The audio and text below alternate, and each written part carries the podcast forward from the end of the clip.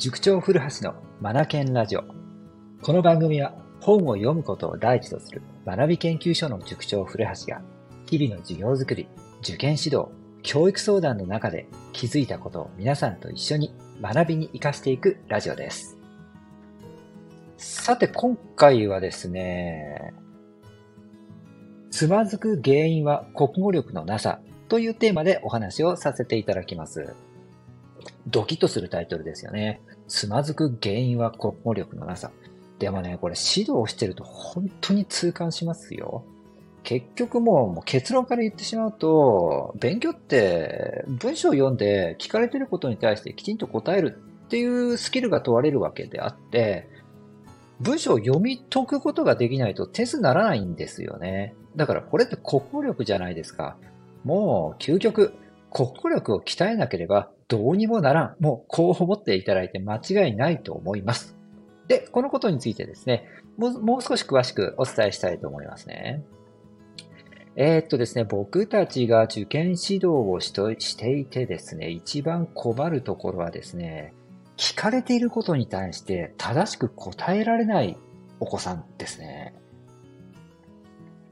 本人は一生懸命答えているんだけども、そんなこと聞いてないよっていうことがですね、あったりするんですよ。例えば、まあ、極端な話ですが、今朝は何を食べてきましたか？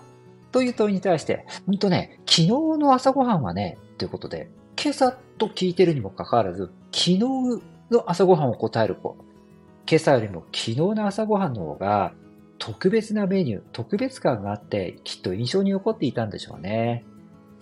こう自分の脳に衝撃を起こしたもの、昨日の朝ごはん、こちらの方が記憶に残っているものだから、それを衝動的に答えてしまうという方がですね、少なくないですね。でも、こちら側が聞いていることは、今朝食べたものは何ですか？だから、ここに対してきちんと答えなければならないわけですよね。これがね、できない子が結構います。これ、ねじれと僕は呼んでますが、聞いていることに対して違うことを答えてくる。だからねじれてますよね。会話がねじれていますよね。このねじれた状態のまま勉強を続けていくとどうなると思います？例えば国語の問題集、問1、登場人物の気持ちを答えなさいっていう問題があったにもかかわらず、登場人物のやったことを答えたり、答えたりしてね。気持ちを聞いているのに、えっ、ー、と、その子の行動を書いたりしちゃったりしてね。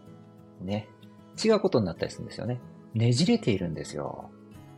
で、このねじれたままどんどんどんどん勉強していくと、自分がねじれているということに気づかないまま勉強しているので、ねじれがどんどんひどくなっていくんですよね。これは恐ろしいですよ。だから、早急に早い段階で、このねじれを直すということをした方がいいと思う。まあ、一番手っ取り早いのはもう、自分がねじれているんだということをまず自覚することですね。ここからが、ここから始まります。さあ、これはですね、他の教科でももちろん影響してくることですよね。算数であったりとか、社会であったり、理科であったり、聞かれていることと違うことを答えているという癖を持ったまま問題集解いたり、受験に、え、受験勉強したりすると、ね、違う 丸はなかなかつかないわけであって、これは勉強する意欲も高まらないですよね。だから、問題集を解く前に、ドリル進める前にですね、やることがあるんです。聞かれていることにきちんと答えられるようにするということなんですよね。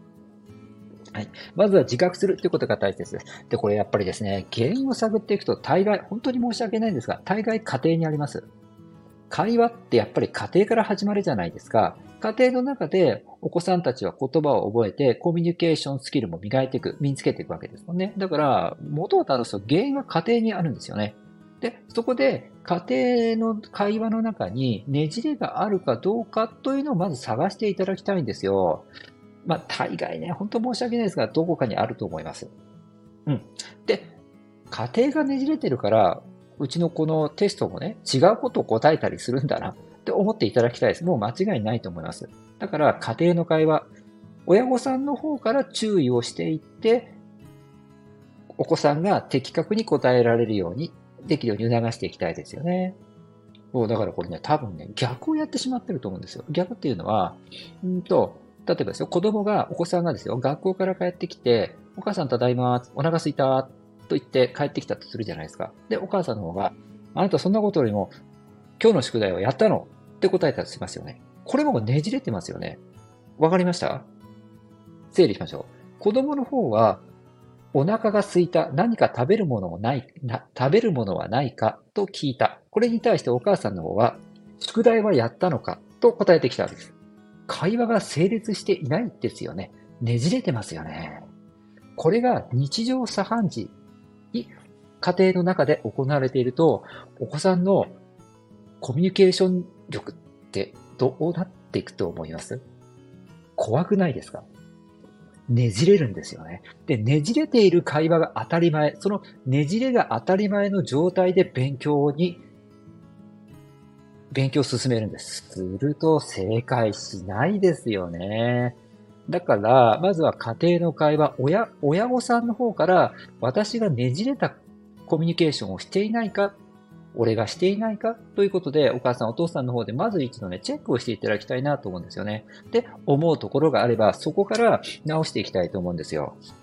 お子さんが発したこと、聞いてくれたことに対して的確に答えるということをまずしていきましょう。で、これをもう状態化、デフォルト、家庭の中のデフォルトにしていくんですよね。で、これができた上で初めて勉強ですよね。そうすれば、問題集解けば解くほど力はついていくはずです。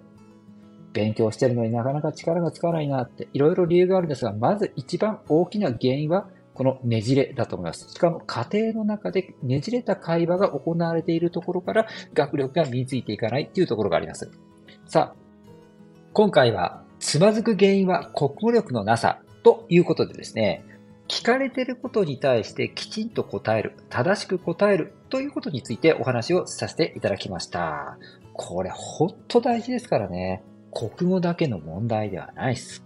先ほども伝えましたが、算数、理科、社会、もう日常会話においても、友達関係、人間関係においても、すべての土台、ベースになる思考ですよね。まあ、これって聞かれてることに対してきちんと答えるっていうことなんで、論理思考と言うんですけども、この論理ですね。きちん、きちんと論と理の歯車が噛み合うようにレッスンを進んでいくと。これを勉強の土台にしていきたいんです。これができていれば、つまずくことはありません。